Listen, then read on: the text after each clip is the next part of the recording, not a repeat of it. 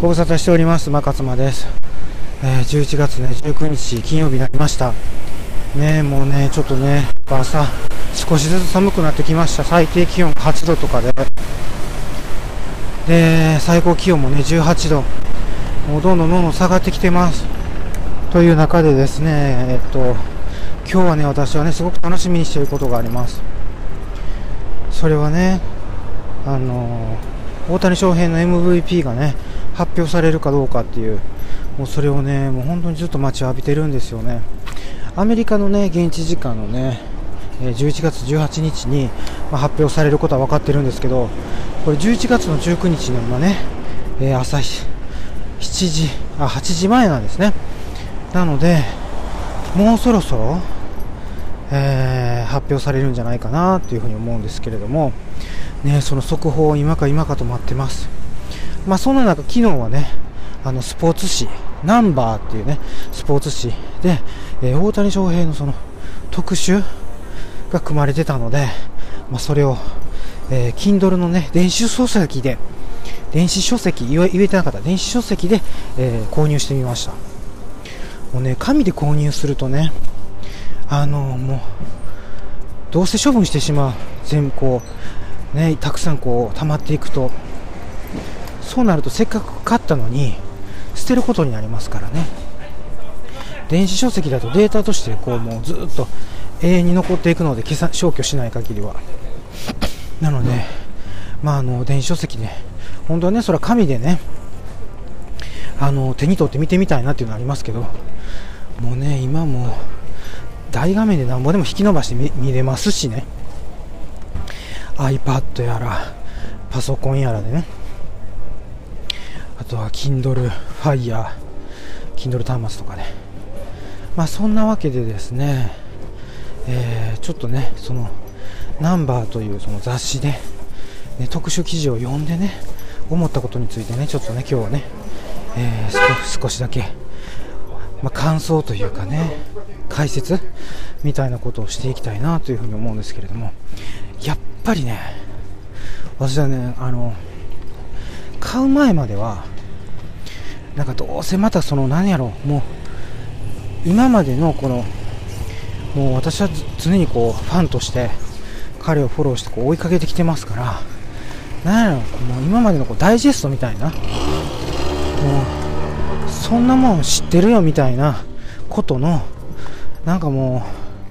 うなんていうんですかねまとめみたいなよくあるこうまとめ記事みたいなのあるじゃないですか。なんとかのまとめみたいな。あんな類のもんなんじゃないかなぐらいにねちょっと思ってた節はあるんですけれどもねいやもう全然違いましたねいやあれは素晴らしいあのロングインタビューって書いてたんですよ、まあ、確かにまあロングって言われたら、まあ、ロングなんですけど、まあ、4、5ページぐらいですかね。うん。まあ、4、5ページぐらい。まあ、だから、まあまあ、ロングか。って感じなんですけど、まあね、そのね、記者のやっぱこう質問がね、もうね、他の記者と全然違う。もうね、やっぱこう、記者ってすごい大事ですね。記者のその、レベルの高さって。が日本記者クラブにあのの記者会見やったでしょ？あの1時間のあんそこに来てたあのやっぱその記者テレビ局新聞記者スポーツ紙、まあ、いろんなところから来てましたけどもうほんまにあの記者たちのやっぱもうレベルと全然違いますよね。うんだからこうほんまにその 大谷翔平を一ファンとしてね見るんじゃなくてやっぱちょっとこうちゃんとこう分析してねで彼彼がどういう考えで打席に立ってというかこのシーズンを迎えたのかっていうのをやっぱこうそういうのもちょっとこうイメージして考えてやっぱこう質問してるんですよね。それでもね、やっぱりね、記者と選手の間にはギャップがあるんですよ。記者というか、その一視聴者、ファン、まあだから、まあそりゃそうですよね。本人にはどうや、うや、どうやってもなれないわけだから、本人の頭の中何を考えてるかなんて、その本人にしかわからないけど、きっとこうじゃないかなって思ったことも、もう全部ね、覆されるというか、だから、で、あと、やっぱり、その聞いてほしいことを聞いてくれてるんだなっていうのがね、伝わってきますね。大谷翔平がこう、適当に返してる時っていうのは、やっぱり、なんじゃその質問ってきっと思ってるだろうし、まあ、それをあまりこう見せないようにはしてるとは思うんですけどでもやっぱりなんかねその本当にそのこのこの野球のこの場面のここってあのこういう気持ちだったんですかとかどういう思いで立ってたんですかとかどういう状況だったんですかとかそういうことをこうナンバーの記者は聞いてるしあとその大谷翔平が答えてるレベルもこう私みたいなにわかファンだったらちょっと理解に時間かかるような回答もするんですよね。専門的な、えー、用語とかをこう織り交ぜながら。でもやっぱり記者が違うとこれだけ選手の返ってくる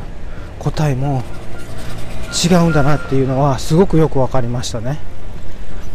であとはそのえっ、ー、と大谷翔平が何を大事にしてるかっていうのも分かりましたね。改めて。あのやっぱその日本でもそうだし海外でもそうだと思うんですけどやっぱり例えば打者だとあのホームランの数っていうのをこう重視されるしあとピッチャーだと勝ち星、ね、っていうのをまああの重要視される？と思うんですけどあの大谷翔平はそうじゃないってだからそのホームランの数ももちろん大事だし、まあ、ホームラン王だって取って取りたかったって正直に言ってましたけど、でもそれよりもその OPS がもっと大事だ。OPS もっと大事にしてる。OPS ってね、聞いたことない数字なんですよ。我々、あんまり。あの、長打率と、え出塁率をこう、掛け合わせたような数値らしいですね。1000を超えると、あの、まあ、一つのそのえー、素晴らしいとされる まあ目安が1000みたいなんですけど本人もややっぱそこを基準にしてると1000長打が、えー、6で出塁が4って言ってたかな。うん。その4対6の割合で。取りたい。1000を取りたい。1000を目指してるっていうふうに言ってました。で 同じねチームメイトのエンゼルスのチームメイトのマイク・トラウト選手っていうその素晴らしい選手がいるんですけどそのメジャーリーグ界でトップの選手ですね。彼はそれを、えー、4回達成してるみたいなんですよ。OPS 戦。しかもその4割6割っていうのを。マイク・トラウトも大谷翔平よりも2つ年上ぐらいなのでまだ20代なんですよね。それで4回そういうの達成してるんですって。すごいですよね。で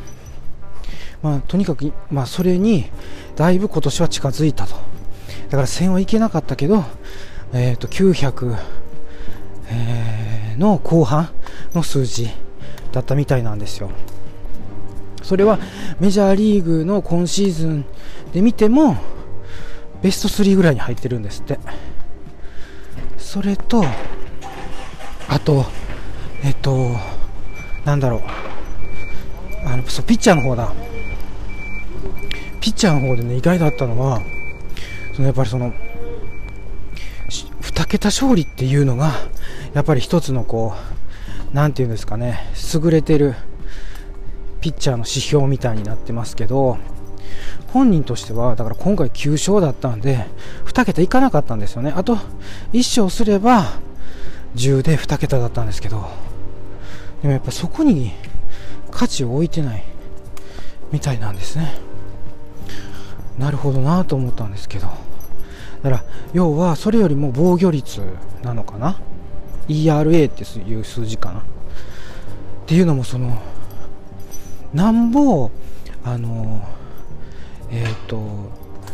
点を取られないように、ね、点を抑えたとしても、要はその、援護打撃というか、援護してくれる、もう点を取ってくれるあの打者